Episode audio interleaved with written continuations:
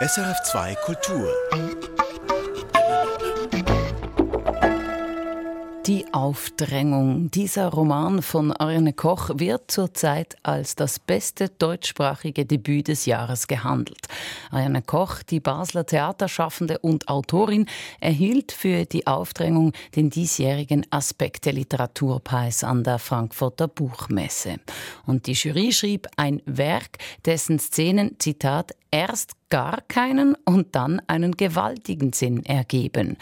Laut unserer SRF Literaturredaktorin ist es ein rätselhaftes, düsteres, schlaues, aber auch sehr komisches Buch, besonders dann, wenn es um Sofas geht.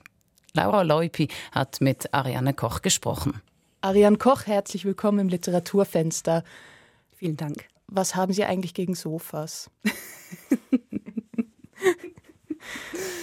naja, das ist jetzt eine schwierige Frage. Ja, erstmal ist natürlich ein Symbol für so eine bestimmte ähm, Häuslichkeit und ähm, ja, vielleicht auch Wohlstand. Und ich glaube, daran störe ich mich. Und natürlich auch vielleicht ein Attribut, das so zur Kleinfamilie gehört. Und da habe ich schon mal inneren Widerstand. Besitzen Sie denn selber ein Sofa? Ja. das also schon. genau, das ist eben ein bisschen das Gemeine. Also ich habe, ähm, ich wohne in Basel und Berlin und in Berlin habe ich ein Sofa, auf dem ich tatsächlich recht viel Zeit verbringe, lesend und arbeitend. Alles klar. Also ich frage Sie das natürlich nicht einfach so, sondern weil Sie in Ihrem Roman Die Aufdrängung eigentlich eine kleine Kriegserklärung gegen Sofas schreiben. Wir werden sicher noch darauf zurückkommen. Ähm, Jetzt geht es eben neben vielen anderen Themen in Ihrem Roman auch ums Wohnen. Sie haben es schon ein bisschen angeklungen. Was reizt Sie daran? Ja, also zum Wohnen bin ich eigentlich eher so über die Gastlichkeit gekommen. Das Urinteresse war, glaube ich, die Gastlichkeit, das, das sich mir so als Thema aufgedrängt hat, weil ich selber recht oft zu Gast war, eine Zeit lang. Und ich hatte dann aber auch das Gefühl, es ist äh, ein Thema, das nicht nur den privaten Raum beschreibt, sondern einfach auch ähm, ganz viele Themen mitkommen eigentlich mit dieser Gastlichkeit. Und ein Thema ist tatsächlich das Wohnen, aber auch Wohnraum und wie gehen wir um mit dieser Verteilung von Wohnraum, genau Häuslichkeit habe ich schon äh, angetönt und ähm, vielleicht auch Besitz, äh, wie gehen wir um mit diesen Häusern oder leerstehenden Häusern, leerstehenden Wohnraum. Spekulation von zu Hause und so weiter. Also es ist einfach ein großes und auch aktuelles ähm, Feld. Mhm. Man merkt schon, es sind wahnsinnig viele Themen in diesem Roman. Vielleicht noch ganz kurz zum Inhalt. In Ihrem Roman geht es um eine junge Frau, die wohnt in einem zu großen Haus in einer zu kleinen Stadt. Und in dieser Stadt taucht eines Tages ein Gast auf. Und diesen Gast nimmt sie bei sich auf. Man weiß eigentlich bis zum Schluss nicht so genau wieso und auch nicht so genau, wer dieser Gast eigentlich ist. Jetzt haben Sie es vorher schon angeklungen, Sie waren lange selber Gast. Können Sie sich noch erinnern an den Moment, als Sie dachten, darüber schreibe ich. Dieses Motiv, das ist es. Ja, leider nicht mehr ganz genau.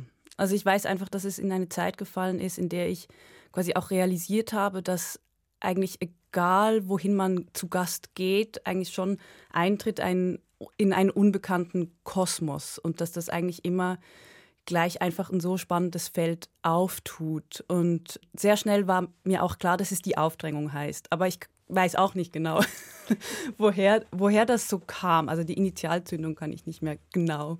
Also der Titel stand eigentlich schon sehr früh fest. Genau, genau. Und Gast und Aufdrängung, wie hängt das zusammen? Also ist ein, ein Gast jemand, der sich aufdrängt?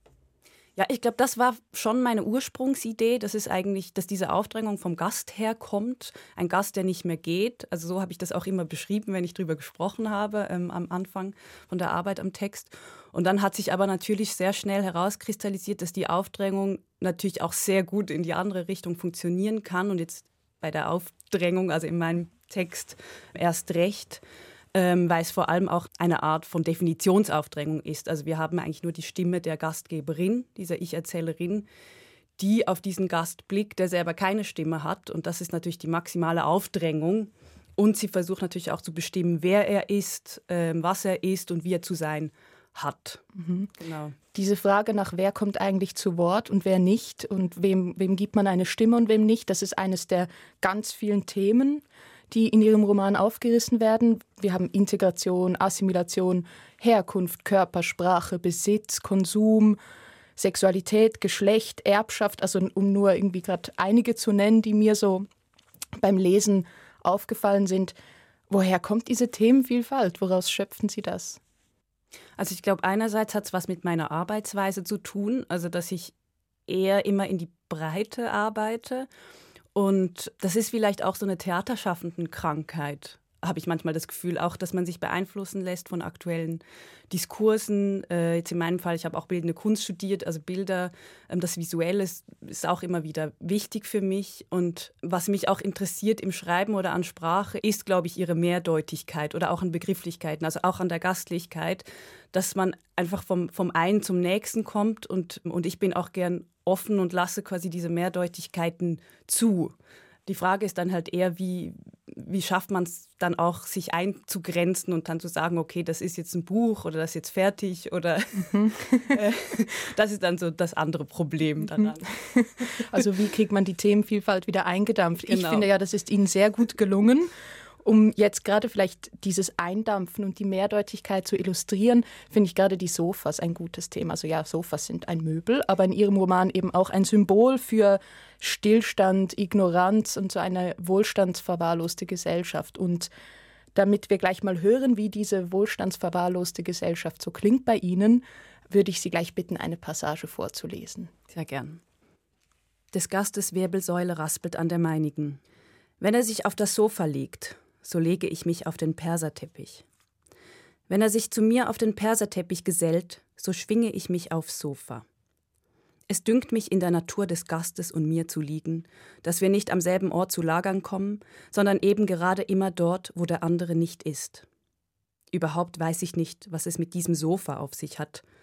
Ich kann zwar nicht leugnen, dass ich es zu mir ins Haus geholt habe, obwohl ich es nie genießen konnte, mich irgendwo hinzusetzen, aber jetzt steht dieses Sofa hier herum obwohl ich es nie beabsichtigt habe, es zu benutzen.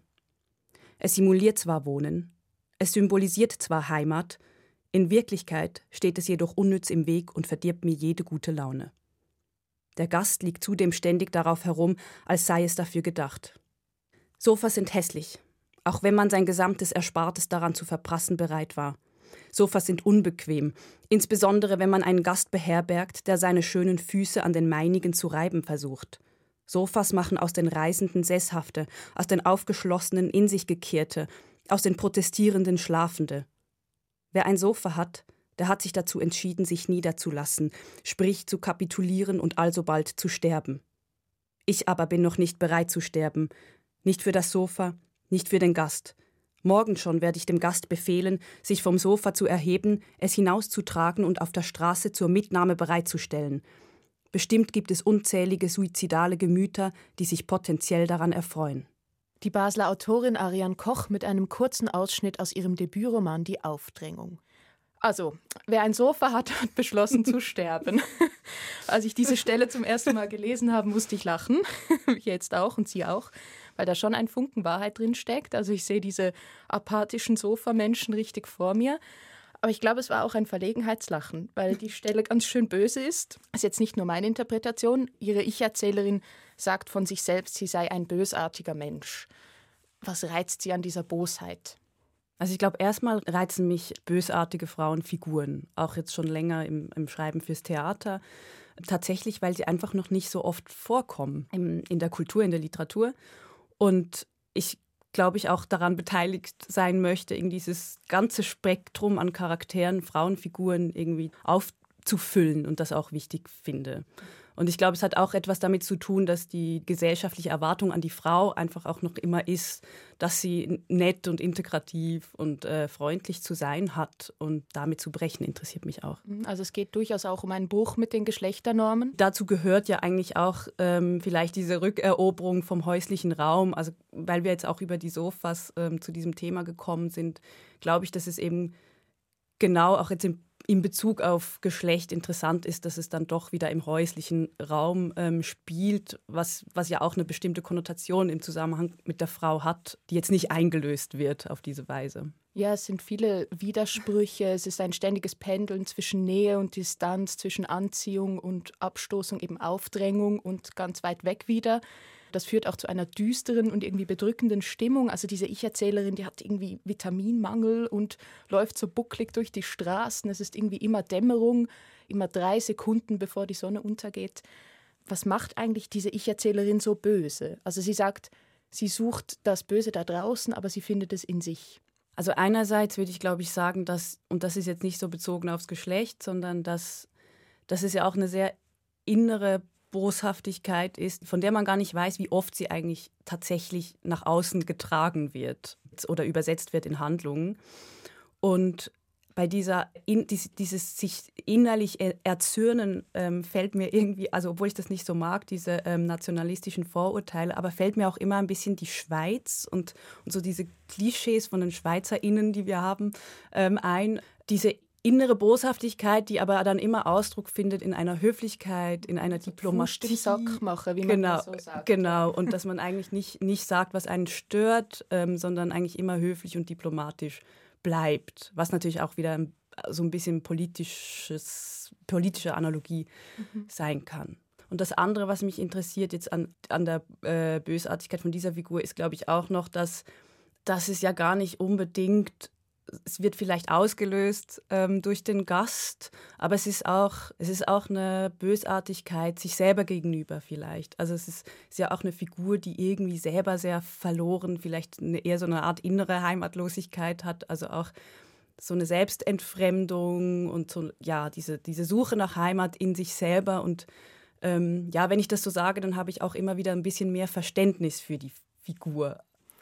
Es ist ja, das eine ist diese Bosheit. Ähm, an gewissen Stellen kippt es ja fast eigentlich in die Gewalt. Also ihre boshaften Fantasien haben eigentlich etwas Faschistoides, ich glaube, das darf man schon so nennen. Sie bezeichnet den Gast als Ungeziefer, sie hat ein ganz penibles Regelwerk, das ja mit so einer Strenge durchgeführt werden muss. Sie stellt sich vor, ihn aufzuessen oder einzuschnüren. Wann kippt denn diese Bosheit in Gewalt? Kann man das benennen? Ist da auch etwas Gewaltvolles dabei? Also ich würde sagen, dass jetzt die Gewalt gar nicht unbedingt jetzt nur in diesen kurzen Momenten, wo so Handlung, gewalttätige Handlung aufscheint, kommt, sondern dass natürlich die ganze, diese ganze Macht der Versprachlichung des Gastes eigentlich schon gewalttätig ist. Ich glaube, das wirft ja vor allem auch die Frage auf, wer, wer vielleicht sonst in der Gesellschaft auch die Macht hat, eben einerseits natürlich zu sprechen, klar, wer hat eine Stimme, aber ähm, wer hat auch die Stimme, zu sagen, wer ein Gast ist, also wer wieder gehen muss. Und mich hat ja auch jetzt in meiner eigenen Sprache immer wieder in, zu dieses Bürokratische auch und dieses Diplomatische, ähm, dies, diese, diese Art von Sprache hat mich auch interessiert. Also die kommt nicht immer, aber immer wieder, du hast es auch beschrieben, gibt es ja diese regelwerkartige Sprache und das ist ja so eine vermeintliche neutrale Sprache. Ist das etwas typisch Schweizerisches? Ja, wobei, ich weiß nicht, die, also Deutsch, Deutschen sagen zum Beispiel auch immer, dass sie sehr von Bürokratie geprägt sind und oder eine Sprache, die man gar nicht versteht, irgendwie diese bürokratische Sprache. Genau, aber jetzt auf die Schweiz bezogen würde ich sagen, das typisch Schweizerische ist natürlich diese vermeintliche Neutralität äh, in der Sprache, die aber eigentlich an sich schon gewalttätig mhm. ist.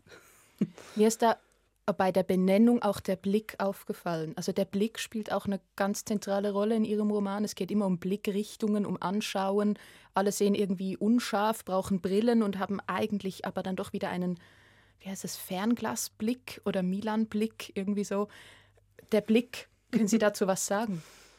Habe ich lustigerweise noch gar nicht drüber nachgedacht. Aber ich glaube, es hat was zu tun mit dieser Obsession der Ich-Erzählerin, also dieses obsessive Beobachten, das sich dann immer wieder in eben unterschiedlichen Blickrichtungen und, und auch so in diesem Wunsch, noch näher, noch mehr, noch genauer zu sehen, irgendwie niederschlägt. Mhm. Ähm, und ja, mit diesem Fernglas, ja, das ist ja auch so ein bisschen was, was man so aus dem Versteckten heraus irgendwie auf Leute richtet. Also ein Fernglas kann man ja eigentlich nicht auf jemanden richten, der, der mit mir jetzt im Raum ist, weil es einfach keinen Sinn macht, weil man nicht mehr sieht. Aber so der Wunsch nach mehr Sehen steckt mhm. da, glaube ich, drin. Aber selber in der sicheren Distanz sich irgendwie aufzuhalten. Absolut. Ja, wir haben es vorher schon angeklungen, das Böse kommt ja nicht erst mit dem Gast, sondern das war irgendwie vorher schon da. Es ist eher der Gast ist eher eine Art Katalysator, vielleicht kann man es so nennen, ein, und eine Zäsur im Leben der Ich-Erzählerin. Der stellt alles auf den Kopf, sogar die Naturgesetze. Irgendwo heißt es,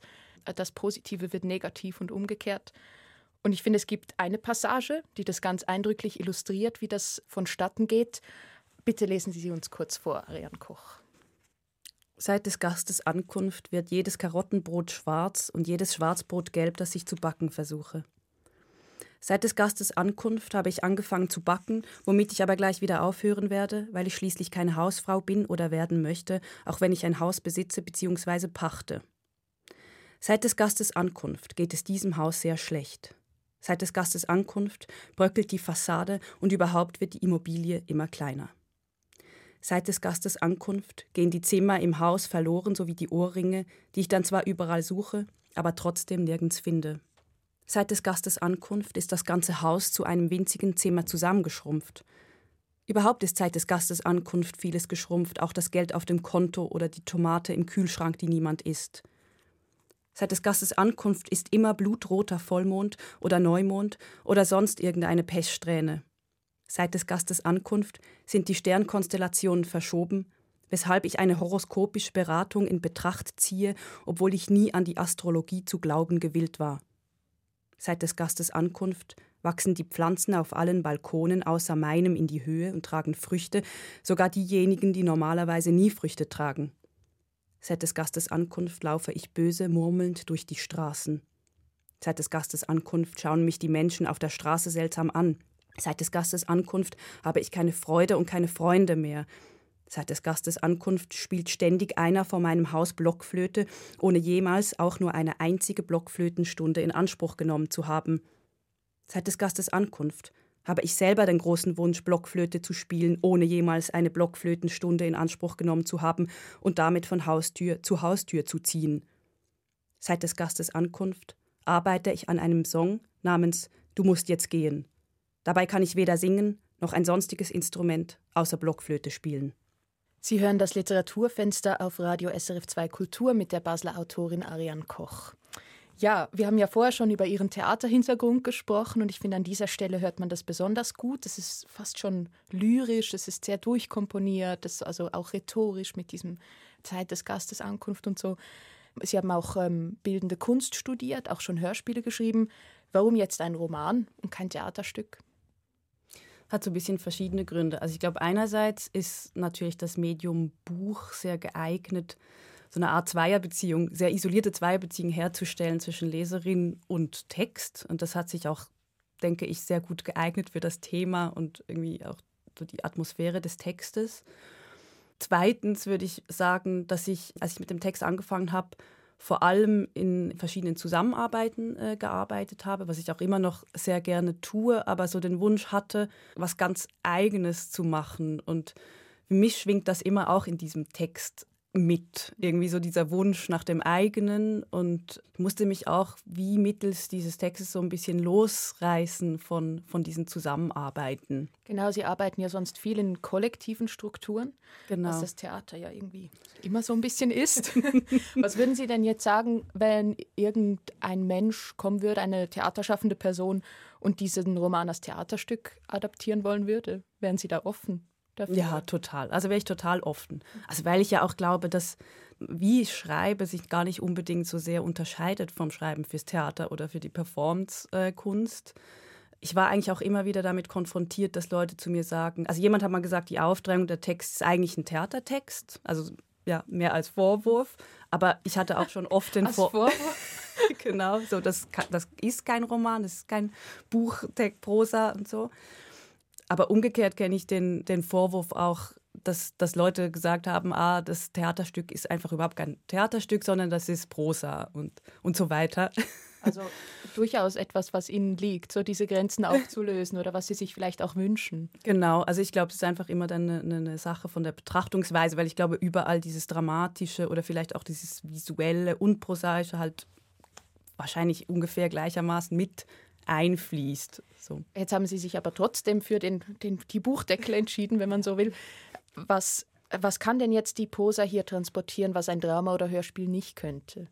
Also ich glaube, die Reichweite ist erstmal so eine ganz andere. Also nebst dem, was ich gesagt habe, glaube ich auch über diese private Beziehung irgendwie zwischen Rezipientinnen und äh, Text.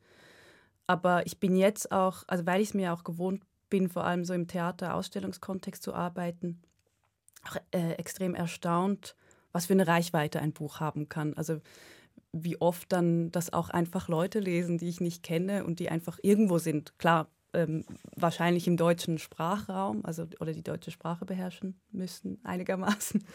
ähm, genau, das hat mich sehr erstaunt mhm. an diesem Medium. Mhm. Jetzt haben Sie vorher gesagt, dass sich eigentlich das Arbeiten zwischen Bühne und, und, und äh, Buchdeckel so für Sie gar nicht groß unterscheidet. Aber wenn Sie jetzt zurückschauen auf das Endprodukt, haben Sie doch das Gefühl, da, das ist eine andere Sprache.